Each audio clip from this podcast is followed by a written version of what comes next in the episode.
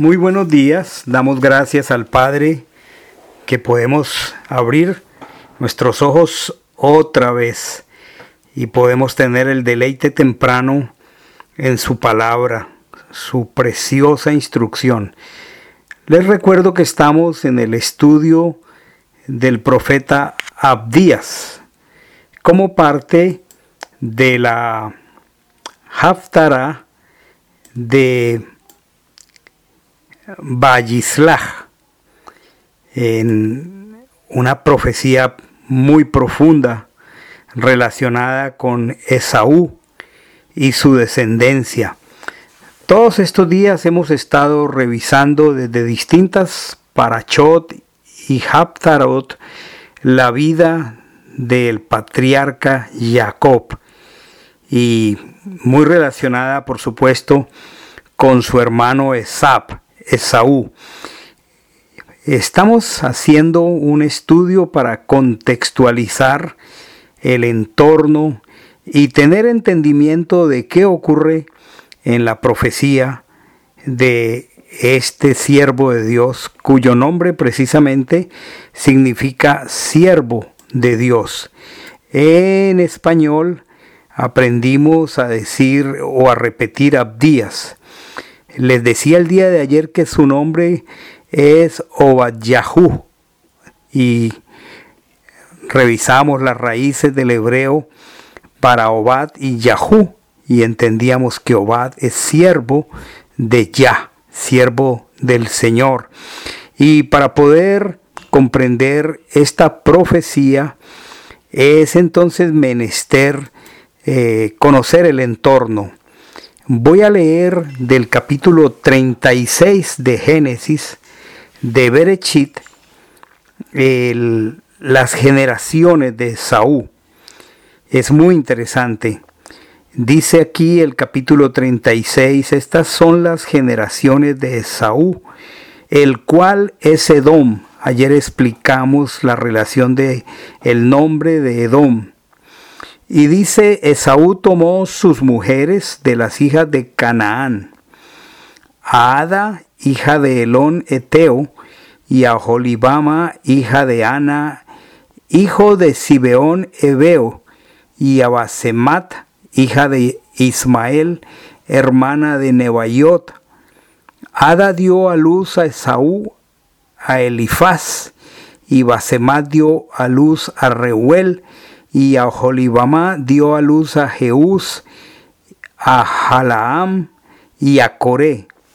Estos son los hijos de Esaú que le nacieron en la tierra de Canaán. Y Esab tomó sus mujeres, sus hijos y sus hijas, y todas las personas de su casa, y sus ganados, y todas las bestias, y todo cuanto había adquirido en la tierra de Canaán, y se fue a otra tierra, separándose de Jacob su hermano, porque los bienes de ellos eran muchos y no podían habitar juntos, ni la tierra en donde moraban los podía sostener a causa de sus ganados. Y Esap habitó en el monte de Seir. Esap es Edom. Y bueno, el capítulo continúa haciendo una relación de los linajes de Esap. Y hay unos nombres muy particulares que son mencionados aquí, como por ejemplo el nombre de uno de sus hijos que se llamó Teimán, Temán. Lo mencionamos porque Temán se movió posteriormente hacia el sur de la península arábiga. Eh, es lo que hoy es Yemen. Y allí hoy viven lo que se llaman los judíos yemenitas. Es interesante que este grupo de, hijos de Esap que terminan en Yemen eh, hoy son conocidos como judíos yemenitas, muy contrario al estilo de vida de su ancestro Esap. También dice aquí y menciona a Cenaz, Cenaz dio origen a los ceneseos y recordemos un ceneceo muy importante en la historia de nuestro pueblo, Israel. que llegó a ser Caleb, hijo de Jefones Ceneseo. Eh, recordemos que Moche le cambió el nombre a, este hombre por Caleb. Y es interesante que habiendo tenido eh, el nacer su ancestro de Esab, este hombre llegó a sobresalir de tal manera en Israel como para ser recordado como uno de los dos espías o mejor exploradores que entraron y trajeron un informe positivo de la tierra. Pero también aquí aparece en esta herencia eh, Amalek. Y Amalek eh, pues es un fruto muy amargo para Esap porque Amalek dio eh, mucho, mucha dificultad al pueblo de Israel. Cuando el pueblo de Israel estaba tratando de entrar, los amalecitas los atacaron por la retaguardia y es como si existiera hasta hoy como una, una tremenda pelea casada entre Amalek e Israel y más que todo con, con el Señor. Entonces la pregunta es, ¿qué pasó con Esaú después que se separó de Jacob? Y lo leímos aquí, que se separó de Jacob su hermano, aquí en el capítulo 36, versículo 6, porque los bienes de ellos eran muchos. Y termina diciendo que habitó en el monte de Seir Esaú es Edom. El monte de Seir está al sur oriente de Judea, bastante al sur, y su territorio se extendió muy al oriente hasta lo que hoy se conoce como Jordania, y propiamente en una montaña donde están ubicadas las ruinas de Edom, que se llama Petra, una ruta eh, turística muy interesante. Entonces, al mismo tiempo que se separan, eh, Jacob entra por el lugar aproximado de lo que hoy es Jericó, seguramente llega a Shechem, a Shechem, y luego llega a Betel, donde Dios lo bendice, y viene toda una historia de Israel, luego los hijos de Jacob venden a José, lo venden a Egipto, y luego viene todo este desenlace que todos conocemos con la hambruna que obliga a los hijos de Israel a venir a Egipto por comida y encuentran a José, los, los se da a conocer a ellos, y van transcurriendo los años y Finalmente el pueblo de Israel termina en esclavitud, pero finalmente Dios los libera. Entonces, al salir liberados de la esclavitud egipcia, eh, el Padre los guía 40 años por el desierto y ya cuando llega el momento de entrar a la tierra, eh, pues sencillamente el Padre le da una orden muy clara a Israel de que no toque la, el territorio de Esab, que, de que no le daría ni la planta de un pie, de ninguna manera. Sin embargo, para ese momento Esab eh, opone gran batalla contra, contra su hermano, propiamente dicho. Y la pregunta es, ¿qué pasó con ESAP?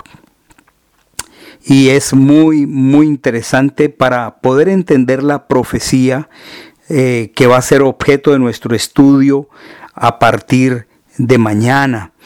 Eh, Esap entonces, como ya lo mencioné, se mueve hacia el monte Seir, ya lo ubiqué, y se asienta allí en su territorio y bueno, cuando regresa a Israel, eh, encuentra que Esab se ha quedado ahí en el monte de Seir, que luego llegó a, denominarse Idumea.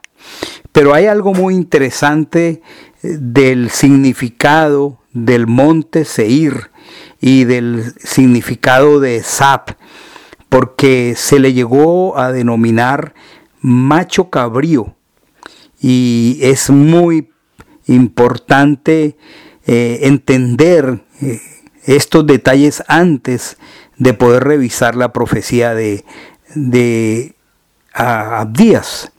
Porque el macho cabrío es una palabra muy importante que se usa para referirse a los demonios. Tomemos nota de esto. También el monte Seir se refiere al monte de los demonios. Las personas que hemos subido a Israel y hemos tenido la oportunidad de ir fuera de Israel a lo que hoy es Jordania, llegando por Amán, eh, que hemos tenido esa experiencia de descender a Petra, es interesante que lo que vimos allí realmente hace exacta relación al monte de los demonios, al monte de Zap. Y entonces eh, esto da pie a una serie de, de palabras que se conectan entre sí.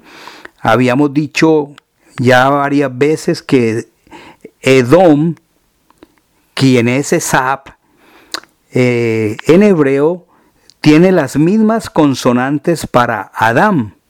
Entonces, tratemos de tener en mente estas palabras y luego las vamos a conectar.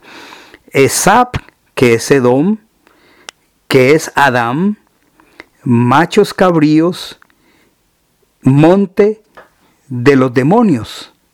Tengámoslo presente porque eh, si fuéramos a interpretar hoy la profecía de Abdías y la leyéramos solamente en lo literal e ignoráramos todo este contexto, entonces nos quedaría muy difícil entender esa profecía solamente desde el punto literal, porque el devenir, lo que continuó ocurriendo con Esap, con Edom, y en lo que él se convirtió, es muy, muy poderoso entenderlo.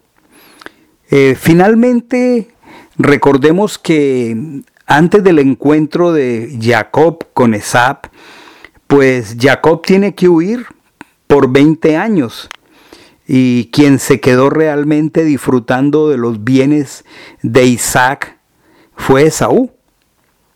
Porque cuando Jacob regresa 20 años después, él no ha disfrutado absolutamente nada de los bienes de Isaac, que eran bastantes.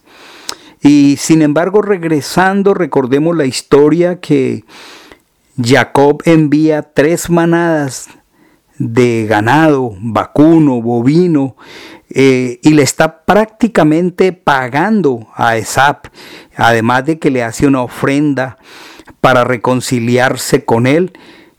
Pero el odio marcado entre del corazón de Saúl para su hermano y para su descendencia nunca, nunca murió hasta el día de hoy.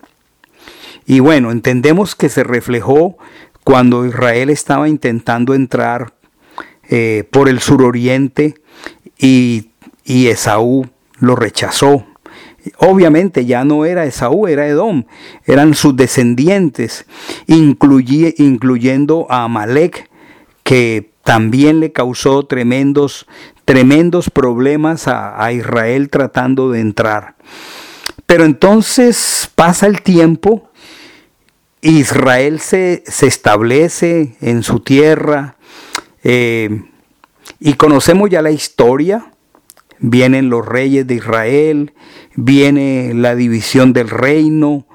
Y es interesante que eh, para la época aproximada del año 160, cuando viene Alejandro Magno, cuando viene Antíoco Epifanes, los Seleucidas, esto ya lo hemos compartido en, otros, en otros momentos. Entonces, cuando vienen los Seleucidas, lo que es Idumea y Edom, que es el territorio de Esab, eh, son completamente helenizados, quiere decir que fueron asimilados a la cultura, a la cultura griega. Y entonces ya para el siglo segundo o siglo tercero antes de Cristo, Edom es como si hubiera desaparecido como identidad, como etnia, como pueblo ancestral. Porque, como ya lo dije, fue asimilada por los griegos en un tiempo tan difícil cuando Israel tuvo que ser defendido por los macabeos. Entonces, recordemos también que muchos judíos eh, renegaron de su identidad, también se helenizaron y, muchos de ellos se fueron con los idumeos, se aliaron con ellos eh, y les quedó más fácil irse hacia el monte Seir y allí se formó una mezcla eh, como un híbrido entre judíos con idumeos, con griegos, eh, la propia descendencia por supuesto de Esap. Y pasa la historia y vienen los romanos, conquistan absolutamente todo el territorio de Israel, echan a los judíos de la tierra pero no así a los idumeos que quedan allí en el territorio de Zap. Y obviamente eh, de aquí sale la historia del pueblo palestino, porque en su odio los romanos eh, querían desaparecer toda sombra de Israel, entonces le cambian el nombre a la tierra de Judá, que era lo único que quedaba porque ya las diez tribus habían sido esparcidas, y le cambian allá a Judá el nombre por Filistean. De allí, de ese nombre, que tiene que ver mucho con los filisteos, esto denota el tremendo odio de, de Roma por, por Israel, con un deseo de borrar para siempre su nombre y, de allí nace un término llamado palestino. Eh, a Jerusalén le cambian de nombre por Aelia Capitalina y en medio de todas estas cosas eh, los idumeos, los descendientes de Edom, eh, ya dejan de ser visualmente un pueblo como tal, con unas raíces, con unas características propias, que podrían ser hoy sencillamente los palestinos, eh, los árabes o cualquier otra cosa, porque más allá de esta parte étnica, sería imposible determinar si los palestinos son idumeos, ¿qué son? Pero lo que es importante mirar aquí es que el Señor fue muy claro con Israel y no le permitió de ninguna manera entrar al territorio de, de Seir. Les dijo muy claro que no la tocaran, que la dejaran tranquila, la tierra de Esab, porque el Padre tiene un propósito muy particular para Edom al final de los tiempos. Entonces es en este contexto que entra el profeta Abdías o Badyahu y, y es importante que conozcamos esto, este contexto histórico, porque necesitamos tener presente que el lugar de, de la tierra de Esaú, que llegó a ser el monte Seir, Seir, perdón, es el monte del macho cabrío. El monte Edón es el monte de toda nación que está fuera de pacto. Es el monte de una mezcla de pueblos que no son parte del pueblo que está en pacto con Dios. Es como el apóstol Pablo se refiere eh, sin Dios, sin esperanza en este mundo. Y entonces entendiendo toda esta historia tan interesante, eh, no pareciera que lo que estoy mencionando esta mañana fuera como muchos quisieran, eh, algo muy espiritual, pero es que los profetas nunca se movieron en un vacío espiritual. Precisamente ellos se levantaron cuando el pueblo perdió su pacto, perdió la identidad como pueblo del Eterno. Y entonces, ahora sí, con este contexto quisiera intentar leer los comienzos del capítulo único de Abdías, de Oabyahu. Dice así eh, textualmente, así dice Adonai Elohim acerca de Edom. Hemos oído un mensaje de Achen y un mensajero ha sido enviado a las naciones. Recordemos que Edom se mezcló perdió su identidad y todas las grandes naciones representativas del mundo pagano, esto es los griegos, los seleucidas, los idumeos, Roma, ¿sí? llegaron a asimilar de tal manera a Edom que hoy Edom es una expresión de las naciones gentiles, una expresión de las naciones paganas. Y entonces la profecía aquí continúa diciendo, levantaos y alcémonos contra él, esto es contra Edom, en batalla. ¿Sí? Levantémonos en batalla. Eh, un mensajero ha sido enviado. Levantémonos contra él. He aquí te haré pequeño entre las naciones, entre los gentiles. Despreciado eres en gran manera. La soberbia de tu corazón te ha engañado. Tú que habitas en las hendiduras de la peña, en las alturas de tu morada, que dices en tu corazón, ¿quién me derribará por tierra? Este lugar que queda como ruina de Edom es exactamente como lo describe aquí este, este texto. Son unas montañas que en su época estaban en medio de unas gargantas eh, rocosas que impedían el, acceso a los enemigos a lo que parecía una fortaleza inexpugnable. Y por eso dice aquí la escritura, tú que habitas en las hendiduras de la peña, en las alturas de tu morada, ¿qué dices en tu corazón? ¿Quién me derribará por tierra? Así se pensaba Esap, así se pensaba eh, el pueblo de Edom, ¿cierto? Pero aquí el Señor está diciendo que un mensajero que sale entre las naciones, toda esta amalgama de pueblos, eh, esta mezcla, este híbrido en que quedó convertido Esap, perdió toda su identidad como, como descendiente de Isaac. Y entonces el Señor usa aquí la palabra mensajero. En hebreo esta palabra es itzir, y, este, este término eh, significa alguien que es como, como el eje que traza una línea, como que, que, hace una división entre una cosa y la otra. Y entonces continúa la profecía diciendo, levántense, vamos a atacarla. Estoy leyendo Abdías, oímos un mensaje de Hachem y entonces dice, tú eres grandemente deshonrada. Así le está diciendo a Edom. Así lo menciona la Septuaginta. Y le dice, yo te he hecho pequeña entre los goim, entre los gentiles. Tu corazón soberbio te ha engañado.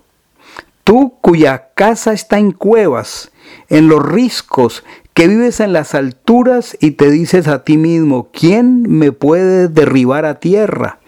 Bueno, ese era el pensamiento que Esap, que Edom tenía de sí mismo. Sin embargo, la profecía acerca de Edom se cumplió y tarde o temprano esa gran potencia cayó. Pero aquí estamos hablando de algo muy importante eh, que ocurrió allí en el monte de Seir, esa, ese aglutinamiento de todas las ideologías, acordémonos los griegos, los idumeos, los seleucidas, los romanos, todo el mundo pagano, el mundo que desconoció al Señor hasta hoy. Aún el mismo judaísmo que se helenizó y aún todas las creencias paganas particulares están allí representadas en lo que fue un día, eh, lo que hoy es una ruina en las rutas turísticas llamado Petra. ¿Sí? Entonces, ¿qué entenderíamos nosotros si nos quedamos solo con lo literal de esta profecía? Realmente si no entendiéramos cómo llegó a ser una mezcla tan eh, profunda de ideologías, de idolatría y de creencias que representan a toda la humanidad que está de espaldas a Dios.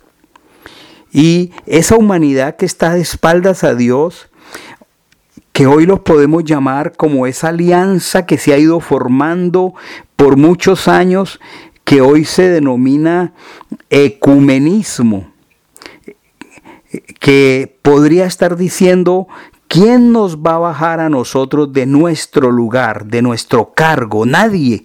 Y están hoy mismo diciéndole al mundo, aquí estamos unidos todos.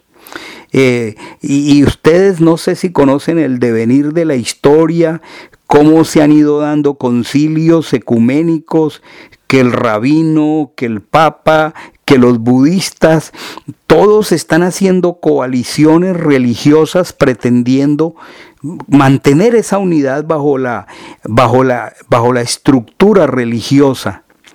Hay un cumplimiento profético muy hermoso para estos tiempos.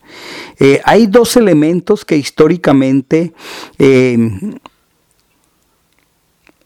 eh, crean división en el mundo. ¿Y cuáles son esos dos elementos? Si podemos mirarlos aún en este momento del mundo, son el dinero y la religión.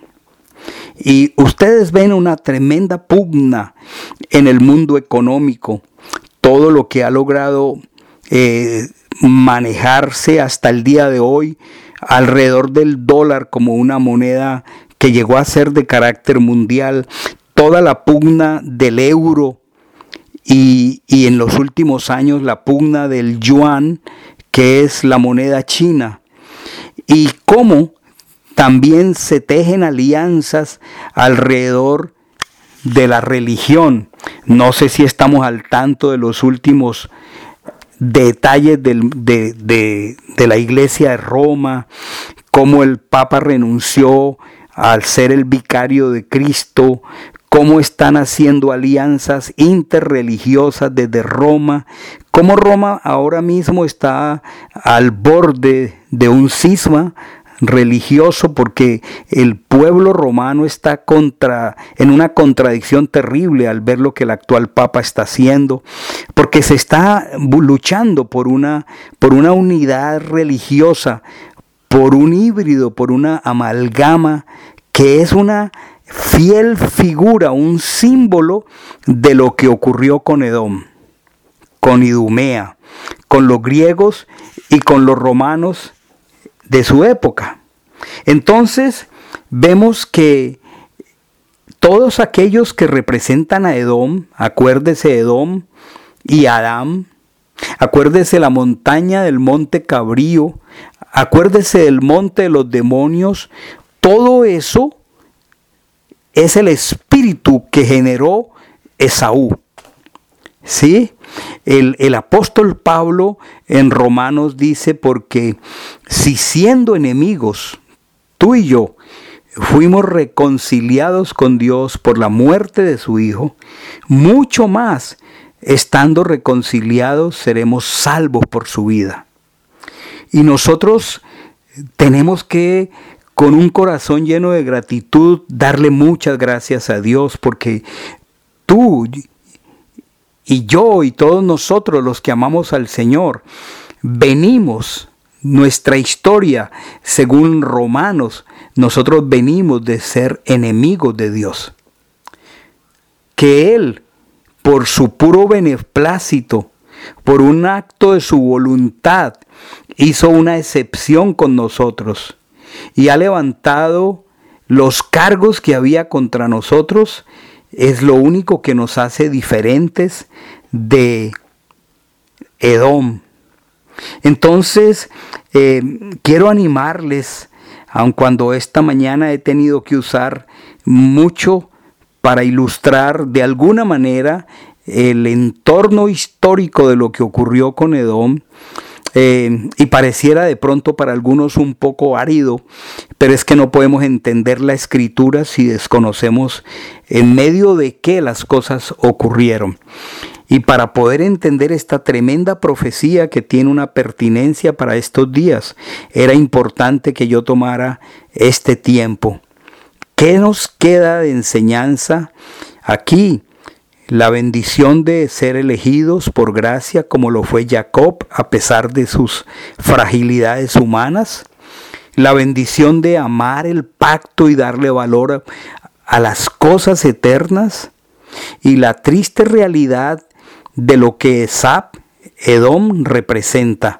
Aquellos que solo le quisieron dar valor al pacto en el sentido material, porque eso fue lo único que le quedó finalmente a Edom. A Esaú solo le quedaron los bienes de Isaac, porque Jacob jamás los disfrutó. ¿Qué fue lo que se llevó Jacob al salir de la casa de su padre? Ah, se llevó el plan de salvación se llevó las promesas. ¿Y qué le quedó a a Edom? ¡Wow! Las riquezas de su padre. Como dice el Mesías en el Evangelio, os digo que ya tiene su recompensa. De Edom quedaron algunos nombres como Caleb, que viene de Cenés, de los ceneseos. Queda la triste historia de los amalecitas, Queda eh, uno de sus nietos que se llamó Teimán, Temán, dice la reina Valera, donde hoy hay un reducto de creyentes judíos que guardan la Torah en Yemen. Pero es evidente que nuestra vida haya valor en el momento en que nosotros con todo nuestro corazón y la mayor humildad y alegría le damos valor al pacto. Qué papel tan poderoso el que juega para los días finales lo que representa Edom. Es muy importante lo que está pasando en este momento del mundo porque es un movimiento espiritual de las mismas tinieblas. Eso es Edom. Qué alegría ser del pacto. Qué alegría darle valor al pacto. Qué alegría no vivir por las circunstancias del presente, sino vivir con vista en el galardón, puestos los ojos en Yehoshua Hamachía, el autor y consumador de la fidelidad. Continuaremos mañana. Mientras tanto, que el Padre te dé un día bendecido. Hermanos, ay shalom. Bendiciones para todos.